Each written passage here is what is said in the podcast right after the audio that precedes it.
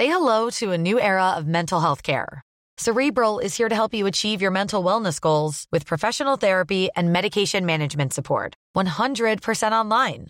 You'll experience the all new Cerebral Way, an innovative approach to mental wellness designed around you. You'll get a personalized treatment plan from a therapist, prescriber, or both in a safe and judgment free space. Your cerebral therapist or prescriber will outline a customized plan with clear milestones along the way so you can get to feeling your best. With Cerebral, you're not alone in your mental health journey. We're here to empower you to live a fulfilling life. So take that first step towards a brighter future and sign up today at cerebral.com slash podcast and use code ACasts to get 15% off your first month. Offer only valid on monthly plans. Other exclusions may apply. Offer ends July 31st, 2024. See site for details.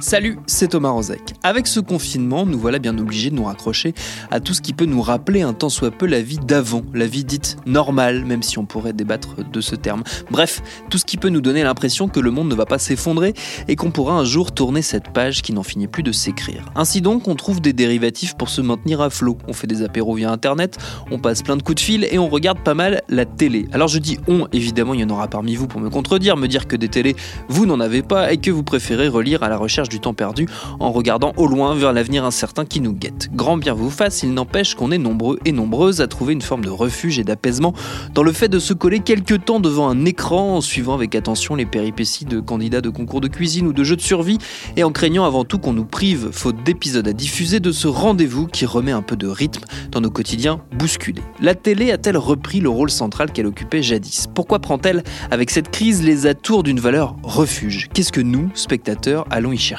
C'est ce qu'on va se demander avec notre épisode du jour. Bienvenue dans Programme B. Pour répondre à toutes ces questions, je les ai retournées à deux spécialistes de notre consommation télévisuelle. Virginie Spies, qui est sémiologue, maîtresse de conférence à l'Université d'Avignon, et Laurence Leveneur, qui est maîtresse de conférence en sciences de l'information et de la communication à l'IUT de Rodez. Je leur ai demandé à toutes les deux, pour commencer, dans quelle mesure cette crise offrait à la télé l'opportunité de retrouver son rôle fédérateur. C'est Virginie Spies qui répond en premier. La télévision retrouve vraiment son rôle central et fédérateur euh, dans ces périodes difficiles parce que la télé, c'est d'abord une grille des programmes en fait et c'est d'abord du rendez-vous euh, même dans du flux dans des émissions qu'on appelle de flux euh, euh, qui reviennent tous les jours très régulièrement c'est d'abord du rendez-vous. C'est un, JT à 13h un JT à 20h des séries toujours à la même heure.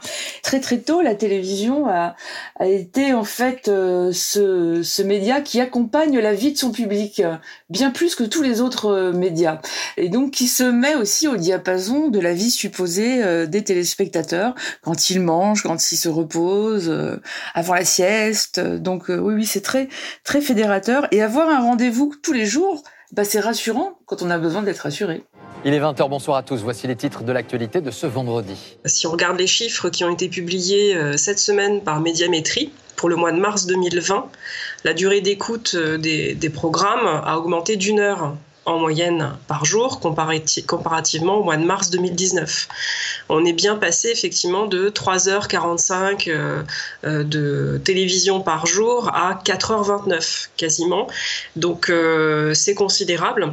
Et ça prouve bien que la télévision a repris une place au sein des foyers, euh, comme vous dites, qui permet peut-être de rythmer la journée, mais moi je dirais qui permet surtout d'avoir une, une présence, même si on la regarde pas forcément. La télévision renoue euh, avec euh, la place qu'elle avait aussi au tout début, c'est-à-dire que la télévision, c'est le cœur du foyer elle remplace euh, le feu, l'âtre euh, devant lequel euh, on se retrouvait à une époque le soir avant d'aller dormir pour se raconter des histoires en famille. Elle a eu toujours cette place-là. Et littéralement, la télévision, elle tient cette place dans nos salons. géographiquement, elle est au cœur du salon. et dès les débuts, elle a eu cette place-là. Et là, elle retrouve encore plus ce rôle pour les familles, mais aussi pour les personnes seules, notamment les personnes âgées, mais pas que les personnes âgées, les personnes seules retrouvent avec la télévision une présence, comme à la radio, euh, au sein d'une maison, au sein d'un appartement. Euh, on a même d'ailleurs à une époque parlé de, télévision d'accompagnement. Euh, c'est toujours le cas.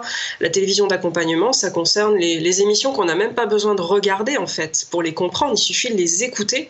Elles sont faites pour ça, de manière à ce qu'on puisse continuer à vaquer à nos occupations tout en les écoutant et tout en ayant l'impression d'avoir quelqu'un entre guillemets qui nous accompagne. Est-ce que justement elle, elle avait perdu un peu au profit d'autres écrans qui avec la démultiplication des écrans euh, qu'on connaît toutes et tous, est-ce qu'elle avait un peu perdu ce rôle-là et que dans des phases critiques, elle a tendance à le retrouver? Alors, la, télévision n'avait pas tant perdu euh, que ça son rôle fédérateur autour euh, de ces rendez-vous, dans le sens où euh, les audiences sont encore importantes. Alors évidemment, elles sont délitées aujourd'hui les audiences parce qu'il y a beaucoup plus de chaînes qu'avant et qu'il y a aussi la possibilité, heureusement pour nous tous et toutes, de regarder la télé en streaming ou de regarder Netflix bien sûr à des heures que nous souhaitons. néanmoins, les, les, grands JT font encore de l'audience, même en dehors des périodes difficiles qu'on peut vivre en ce moment. Néanmoins, la série Demain nous appartient sur TF1 ou encore Plus belle la vie sur France 3 font des super audiences. Hein la télévision en fait a encore euh, avait encore euh, ce rôle fédérateur et de rendez-vous. Mais il est vrai qu'on n'est plus dans les audiences d'avant.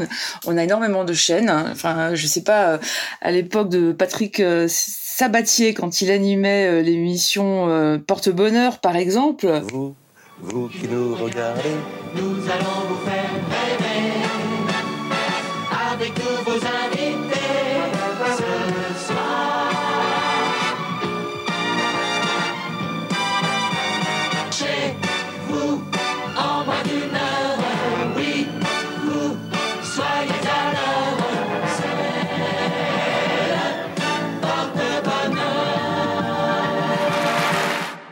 on pouvait aller jusqu'à 17 euh, millions de téléspectateurs, hein, si je me souviens bien. Il faudrait vérifier, mais je crois que c'était un peu ça. Ça, ça n'existe plus, sauf en cas de Coupe du Monde de foot. Et encore, faut que la France euh, soit en finale. Mais donc les audiences sont plus les mêmes, hein.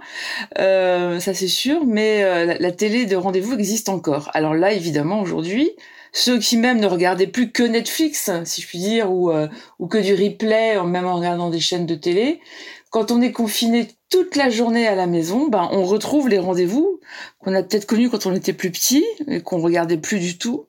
Euh, donc euh, c'est vrai aussi que, que, ça retrouve de sa superbe. Ça avait été un peu délaissé peut-être en effet par les générations les plus jeunes. Moi, je me demande dans quelle mesure ça ne répond pas à un, besoin, euh, vu qu'on est isolés les uns des autres, à un besoin d'expérience collective qui, du coup, ont tendance à manquer en ce moment et qu'on on ne sait pas exactement quand est-ce qu'on va pouvoir les retrouver. Euh, et donc le fait de regarder même dans des endroits différents, mais tous en même temps à la même heure le même programme, voire parfois se retrouver sur des outils numériques pour échanger autour de ce programme pendant qu'il est en train d'être diffusé, c'est pas une manière de une sorte de palliatif justement à l'absence d'expérience collective. Oui, complètement. Euh, la télévision, c'est la présence à distance Contrairement par exemple à, ce qui se passe quand on regarde euh, des contenus qui viennent de plateformes euh, numériques comme par exemple Netflix, Amazon, OCS. Ce qu'on a à la télévision, c'est qu'on a euh, des animateurs, des présentateurs, des chroniqueurs, comme à la radio, qui vont incarner avec leur corps et avec leur voix une présence à distance. Et donc même si c'est de l'ordre de la représentation, ça a quelque chose de rassurant d'avoir quelqu'un qui nous parle les yeux dans les yeux. Ça, c'est un point de repère très important dans cette période de confinement. Et la deuxième chose, c'est effectivement que la télévision nous rassemble.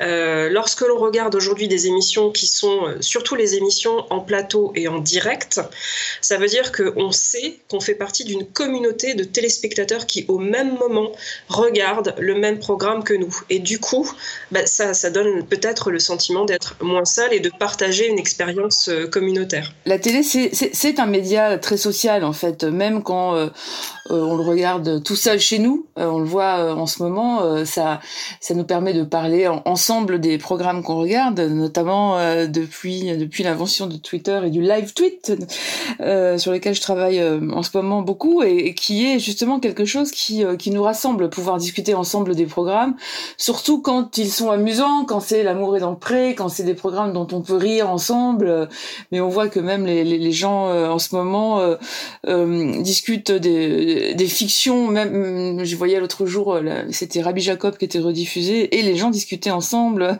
des grandes citations de ce film. Donc, en effet, c'est c'est un support de discussion la télévision. Et alors, c'est pas d'aujourd'hui aussi, puisque d'ailleurs comme ça qu'avait été inventé le zapping, hein, Michel Denisot, quand il, a pensé à créer ça sur Canal+, c'est parce qu'il avait constaté que euh, à la machine à café, les gens en arrivant au bureau, bah, ils parlaient de la télé. Euh, et il y a bien deux sujets qui, qui rassemblent tout le monde, c'est la météo et la télévision. Puis la météo, quand on est enfermé chez soi, du coup, ça devient, ça devient un problème. Ça devient moins intéressant. Euh, il y a un autre élément qui, moi, me, me frappe et m'interroge, c'est sur la, le type de programme qui a regardé. Alors là, c'est peut-être un biais générationnel ou un biais, on va dire, inter euh, binge audio notamment, vu qu'on en, discute beaucoup entre nous, mais c'est euh, le, on va dire, l'appétence pour des programmes avec des enjeux assez forts. Je pense à des émissions euh, culinaires comme Top Chef où il y a une forme de concours ou des, des émissions de survie genre Colanta pour parler de deux, émissions, deux émissions qui sont diffusées en ce moment où il y a des enjeux assez forts mais qui ne sont pas dramatiques. quand on est dans une période dramatique, est-ce que là aussi ça a un rôle un peu cathartique? Ce troupeau d'une dizaine de têtes vit en liberté dans l'île. Ordinairement, la tribu de Kéré les capture au filet après une longue traque mobilisant au moins quatre chasseurs. Par conséquent, ce qu'a réussi Mohamed tout seul est assez stupéfiant. J'ai lutté mais grave. Oh là là, je suis en sang là. On a des On attend qu'à la couche ou bien la peau Non, non, on va boire le lait d'abord. C'est elle a du lait. On prend la coupe. En fait, il y avait marée basse. Elles étaient entre deux îles. J'ai entendu couiner. Ouais, ouais. Je dis, elles sont là-bas. J'ai mis, j'ai mis tout ce temps là pour l'attraper, depuis ce matin, depuis le lever du soleil. Moi, j'étais là comme une conne, j'attendais, j'attendais. Et lui, il est parti courir derrière une chèvre. Merci quand même pour la chèvre, hein. mais la prochaine fois, euh, voilà quoi. Ah oui, c'est vraiment important en fait euh, que nous arrivions euh, à, à, sortir en fait justement des, des drames que l'on voit euh, tous les jours à la télévision, dans le réel, euh, de ce qui se passe, de notre inquiétude en plus hein, pour euh, pour nos proches évidemment. Donc pouvoir sortir de ça pour se divertir, c'est important. Et en effet, des jeux voilà comme comme Top Chef ou des jeux d'aventure comme Colanta qui marchent d'abord très très bien de toute façon depuis longtemps, sont intéressants pour pour notre psychologie aussi dans le sens où on, il peut y avoir de l'enjeu, se disputer parce qu'on voudrait que ce soit un tel ou un tel qui gagne, mais à la fin c'est pas grave quoi, parce qu'on va quand même s'engueuler sur une, euh, sur un gâteau réussi ou pas. Donc euh, on, a besoin en ce moment justement de, de faire des parties gratuites quoi, de pouvoir euh, nous, divertir avec avec des choses plus légères. C'est super important et on, se rend compte, hein, on voit les témoignages en ce moment par rapport à la télévision de gens qui disent bon là je peux plus regarder les infos ou en tout cas je la garde moins hein, parce que sinon ça c'est pas bon pour la santé quoi. T'as compris qu'en faisant deux trompe-l'œil, tu te mettais deux fois plus de travail. Euh, je pense que si, si, on veut intégrer une brigade, il faut prendre des risques, chef. Très bien. Bonne réponse. J'aime bien. Mais là, c'est quand même deux fois, plus, ah, deux fois, plus, de risques. Tu le on, va voir, effectivement. Je sais, chef, mais j'en assumerai les conséquences et je, je suis prêt pour ça. Tu sais que dans la cuisine, plus tu fais petit, plus tu dois être impactant. Donc attention, comme tu as des petits moules, qui claque ton assaisonnement. Et penser qu'on n'aime pas trop quand même les toutes petites dégustations quoi. Chef, il y a trois petites cerises, il y a une fraise, il y a du crumble, il y a une sauce qui vient lier le tout, il y a du chorizo, de la courgette. Je pense qu'on n'est pas sur une petite dégustation non plus. Pas de problème. T'as compris? Alors raconte-nous, qui c'est que tu essayes de séduire là, en faisant ce joli plat là? Ah, Je vais pas vous mentir, chef. Hein. C'est vous sur les réseaux sociaux numériques, les commentaires euh, des programmes de télévision sont surtout très importants lorsqu'on est en, direct, justement, parce qu'on retrouve effectivement la sensation d'une communauté qui, euh, qui se retrouve à un même moment, euh, au même endroit, entre guillemets, sur un espace public virtuel pour commenter un même contenu. Et, et c'est tout à fait paradoxal parce qu'en fait, on a, on a souvent parlé avec les réseaux sociaux numériques de la délinéarisation des programmes, c'est-à-dire le fait que aujourd'hui avec le numérique, on peut composer euh, son offre de programme comme on le souhaite. C'est-à-dire on peut regarder un replay à l'heure que l'on veut, le programme que l'on veut. Sauf qu'on a quand même ce besoin humainement euh, de se retrouver à un moment donné en même temps d'autres personnes devant le même programme. Et euh, sans doute que euh, là je n'ai pas de, chiffres hein, aujourd'hui pour voir si le phénomène des commentaires a, vraiment explosé concernant les chaînes de télévision par rapport à avant. Mais je pense que effectivement on a encore plus besoin aujourd'hui de, se retrouver à nouveau sur les réseaux sociaux pour parler de, des, émissions de télévision. Donc ça va renforcer un, un effet qui existait déjà.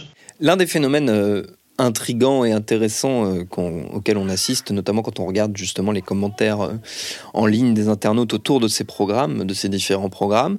On voit se, reporter euh, des phénomènes qu'on a pu identifier du côté plutôt de, de la nourriture, des peurs de manquer, des peurs de pénurie. je pense notamment au moment où, où les diffuseurs ont annoncé le remontage de certains épisodes, qu'ils allaient raccourcir pour pouvoir continuer la diffusion. Et on a vu des commentaires qui disaient Ah, mais comment on va faire une semaine sans Colanta euh, ou une semaine sans Top Chef Comment est-ce qu'on va euh, survivre à tout ça si on n'a plus ça? Il y a, ça, pour le coup, c'est assez inédit euh, comme manière d'appréhender les choses, j'ai l'impression. Oui, alors j'ai certains de mes collègues qui utilisent une expression qui, qui me semble assez, assez juste. Ils parlent de la télévision aujourd'hui comme d'une sorte de doudou télévisuel. C'est-à-dire que les programmes, mais la télévision a un rôle à jouer là, hein. elle a toujours joué ce rôle, c'est un point de repère. C'est-à-dire, par exemple, quand on déménage, par exemple, d'une maison à une autre, on, change euh, tous nos points de repère. Et quand on rallume l'écran de télévision, on retrouve quelque chose qu'on connaissait déjà avant, euh, qui est le programme qu'on regardait. Euh, c'est-à-dire que malgré toujours la délinéarisation des programmes, la possibilité qu'on a de composer son offre télévisuelle, il y a toujours à un moment donné le besoin de se retrouver à une certaine heure, rituellement, devant la télévision. D'où peut-être ce sentiment, cette, cette angoisse, si jamais effectivement on arrive un moment donné à, de la pénurie. Mais je dirais que justement la télévision là, elle a euh, comment dire un, avantage euh, par rapport à d'autres euh, d'autres types de diffuseurs comme les plateformes numériques, c'est qu'elle a des contenus massifs en fait, hein, et notamment des émissions très anciennes qu'elle ne cesse de rediffuser depuis longtemps, même hors période de, de confinement. la preuve, M6 diffuse aujourd'hui sur sa plateforme en VOD et l'après-midi des téléfilms de Noël. Donc euh, ces téléfilms de Noël, c'est-à-dire c'est un peu des, choses qui coûtent quand même très peu cher euh, en, termes d'achat euh, de, programmes, ça permet de, combler en fait les grilles justement pour anticiper, je pense, une possible pénurie du, ou en tout cas la lenteur de renouvellement habituel qui devrait se faire à l'issue du confinement en termes de contenu. Il va falloir continuer à, à produire massivement des contenus. Et là, la télévision, elle a des programmes de stock comme des séries, des films fictions même des fictions très anciennes, mais qui, euh, qui sont justement euh, des feuilletons qu'on a l'habitude de voir et qui sont des, des feuilletons rassurants, euh, pleins de, de, bons sentiments et donc qui vont avoir ce rôle-là en période de confinement. Mais on voit aussi qu'elle elle, diffuse aujourd'hui des best-of, des best-of, des missions de plateau, qui sont normalement donc des, des programmes de flux. Hein, c'est pas des programmes qui sont censés être rediffusés, mais on va les rediffuser sous la forme de best-of pour continuer à, à, à donner aux téléspectateurs justement euh, leur point de repère c'est la grande force de la télévision. Je pense que ce sera un tout petit peu plus difficile pour les plateformes numériques qui, elles, euh, n'ont pas forcément ce type de, contenu à, offrir à, à, leurs abonnés, même si elles ont quand même un catalogue euh, considérable. C'est vraiment une forme, une façon de, garder la normalité, en fait, de pouvoir garder les, mêmes programmes, parce que c'est du rendez-vous, parce qu'on a l'habitude, parce que c'est aussi des moments où on peut se, retrouver entre nous, en fait, euh, en famille. Il hein. y, a aussi vraiment des programmes familiaux. Bah, je pense à par exemple, c'est un, bon exemple, mais aussi euh, les séries quotidiennes qui se regardent souvent en famille. Et il n'y a plus tant de programmes hein, qu'on regarde en famille aujourd'hui. Donc euh, euh, c'est c'est quelque chose aussi de rassurant. C'est une garantie, quoi. Une garantie de, de, plaisir, un petit plaisir. Mais aujourd'hui, il n'y a pas de petit plaisir, mon bon monsieur. Ah il y a un autre élément qui est frappant dans cette, dans cette crise, c'est la manière aussi dont la télévision s'adapte aux besoins des spectateurs et du coup en fabriquant des programmes qui sont dédiés euh, à notre situation. Je pense notamment à ce qu'a pu faire France Télévisions avec France 4 en proposant des, programmes éducatifs euh, pour faire l'école à la maison. Bonjour les enfants de ma classe. Alors aujourd'hui, la vidéo est un peu exceptionnelle car nous serons tous à la maison pendant deux semaines. Nous allons faire comme si c'était un jour d'école, mais à la maison. Il y a maintenant un programme de sport, je crois, sur France Télévisions pour faire de sa gymnastique chez soi. Euh, c'est c'est un rôle qu'on ne lui connaissait plus, qu'elle a pu avoir par le passé, mais qu'on ne lui connaissait plus vraiment à la télévision. Euh, c'est vrai que c'est un rôle de s'adapter en fait au, à la temporalité et de surtout d'être capable de changer. Euh, c'est un rôle que la télé ne, faisait plus trop, notamment parce que il y a, euh, par exemple, sur les télévisions, sur les chaînes généralistes, par exemple, c'est une chose qu'elle faisait, par exemple, avec les programmes pour enfants avant le, le mercredi. C'était aussi bien sur TF1 que sur Antenne 2 à l'époque. Les enfants avaient leur programme le mercredi, donc d'un jour à l'autre, les programmes pouvaient changer selon la selon l'agenda. Aujourd'hui, avec le nombre de chaînes qu'il y a, euh, TF1 ou France 2, les plus grandes chaînes, hein, ne, ne, font pas euh, de différence entre le mardi et le mercredi, puisque les enfants peuvent aller sur des chaînes dédiées en fait euh, et donc avoir les programmes qu'ils veulent toute la journée. Donc c'est vrai que la, télé ne s'adaptait plus vraiment aux circonstances, je dirais, alors qu'avant c'était ça, faisait partie de voilà de vraiment de, ses fonctions et de ses rôles véritablement. Hein. Oui, on voit ressortir des basiques de la télévision. Elle renoue notamment euh, avec des traditions euh, très anciennes. Là, vous avez cité l'exemple de, France Télévisions. Euh, France 4, en fait, aujourd'hui, renoue avec la, tradition de la télévision scolaire. Au sortir de la Seconde Guerre mondiale, on avait créé la RTS, la radio-télévision scolaire, qui était sous tutelle du ministère de l'Éducation nationale et qui était en lien avec euh, les établissements scolaires. Dès les débuts de la télévision, il y avait les dirigeants de la télévision française et d'autres télévisions, d'autres chaînes qui, voyaient euh, en la télévision un moyen d'éduquer hein, avec les programmes les citoyens. Et France 4, en fait, euh, une chaîne qui, était, euh, qui est toujours hein, à disparaître, normalement cette année, faute d'audience euh, suffisante, est devenue du coup le lieu de diffusion de programmes scolaires pour les écoliers, les collégiens, les lycéens, qui vient soulager aussi peut-être un petit peu les parents en cette période de confinement, qui doivent, les parents qui doivent gérer aussi leur télétravail en parallèle. Euh, mais cela dit, en mars, ce que l'on constate sur les audiences, c'est que de France 4, c'est que ce changement de programmation n'a pas forcément limité l'érosion de l'audience de cette chaîne, mais on va voir si avec les vacances scolaires ou avec euh, le mois d'avril, ça va changer. Il y a d'autres exemples qui montrent que la télévision effectivement renoue avec euh, avec des contenus ancestraux. Alors vous avez cité les, les programmes de sport. on se souvient d'émissions avec Véronique et Davina dans les années 80-90.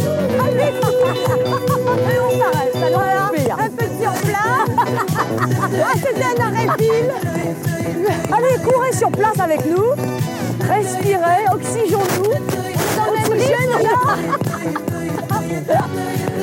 Allez, on fait une petite gueule chauffer les genoux. Allez, sur place. Allez-y, allez-y. Fermez les genoux. Allez, godillez. Les fêtes, les hanches. On chauffe les chevilles.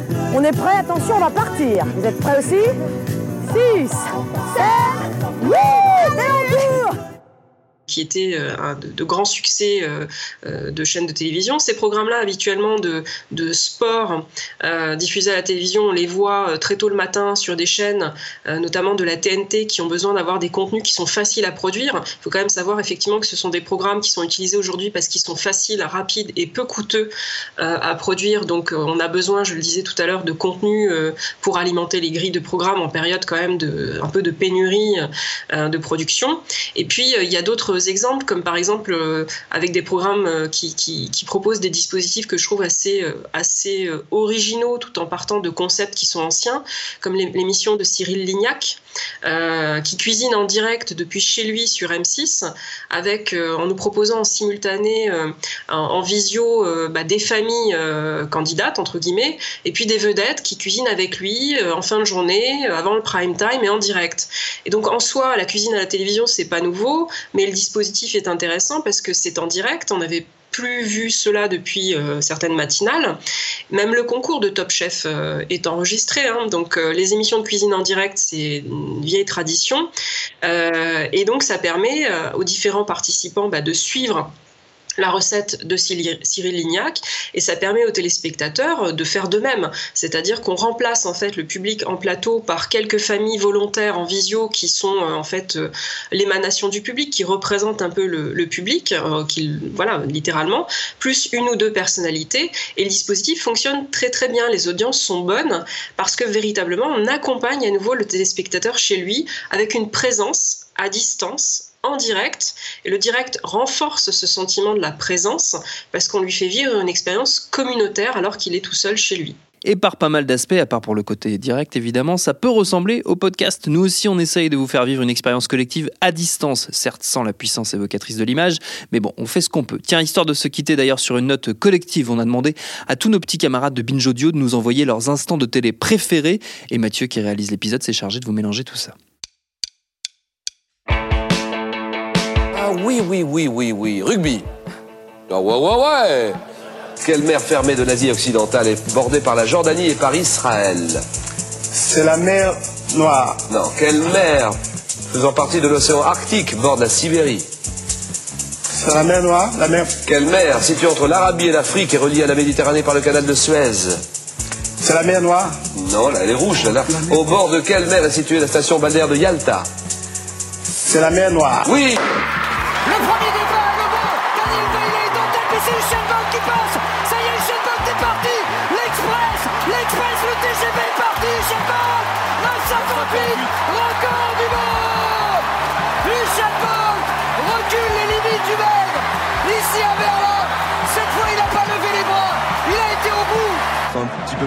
compact. Ouais, c'est passé dans le dos le centre, Doukas. Allez. Second poteau, Pavard. Benjamin Pavard Euh, les gars Il y a le mec à Mila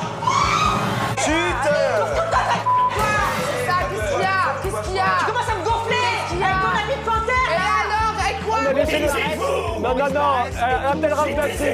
Abdel, Abdel Rauf Dafri. Et c'est vous Parce que vous Parce que Parce que Mais oui, bien sûr, votre parti Mais qui elle est celle-là Voilà, je vous ai raconté donc aujourd'hui le temps qu'il fera demain. Mais il y a aussi le temps qui passe, et ce temps-là, c'est le temps où je vais vous quitter. Demain, pour l'information, vous retrouverez Jean-Pierre Pernaud à 13h, Gilles Boulot à 20h. Il me reste à vous remercier infiniment d'avoir été fidèle pendant 24 ans à ces journaux du week-end. J'ai été très heureuse et fière de les préparer, de les présenter. Nous avions tissé ensemble, je crois, un lien très fort et extrêmement précieux pour moi. Tu aurais pu vivre encore un peu, Johnny. Oui, je sais que nous nous reverrons un jour ou l'autre. Salut mon pote. Au revoir. Merci à Virginie Spies et Laurence Levener pour leurs réponses. Je précise que Virginie Spies d'ailleurs fait un très bon boulot d'analyse et de réflexion autour de ce que nous traversons sur son Instagram qui s'appelle Semiogramme, S-E-M-I-O-G-R-A-M. Programme B, vous le savez, c'est un podcast de Binge Audio que vous retrouvez tous les soirs du lundi au vendredi aux alentours de 18h. Avec ou sans confinement, on est là, on ne bouge pas, grâce notamment à Lauren Bess qui prépare ses épisodes, à Mathieu Thévenon qui les réalise, à Diana Juliette, à Diana Ba, à toute l'équipe qui participe à distance à leur construction. Pour nous retrouver, abonnez-vous sur votre votre plateforme préférée de podcast. Venez nous parler sur Facebook, sur Twitter et sur Instagram. Continuez surtout à bien vous laver les mains, à rester chez vous si vous le pouvez. Et à demain pour un nouvel épisode.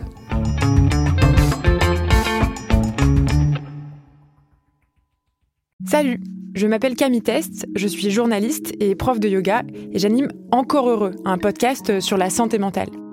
Deux fois par mois, on se pose des questions très simples, du genre comment on fait pour avoir un rapport apaisé à la nourriture, peut-on vraiment travailler et être heureux, ou encore pourquoi se réconcilier avec le sport. Avec mon équipe d'expertes et d'experts, on repose les bases, on décrypte les problèmes, on les replace dans un contexte global et surtout, on trouve des solutions. Car même si le monde va mal, on a le droit de vouloir être encore heureux. Encore heureux, c'est un podcast de Binge Audio, déjà disponible sur votre appli de podcast habituel.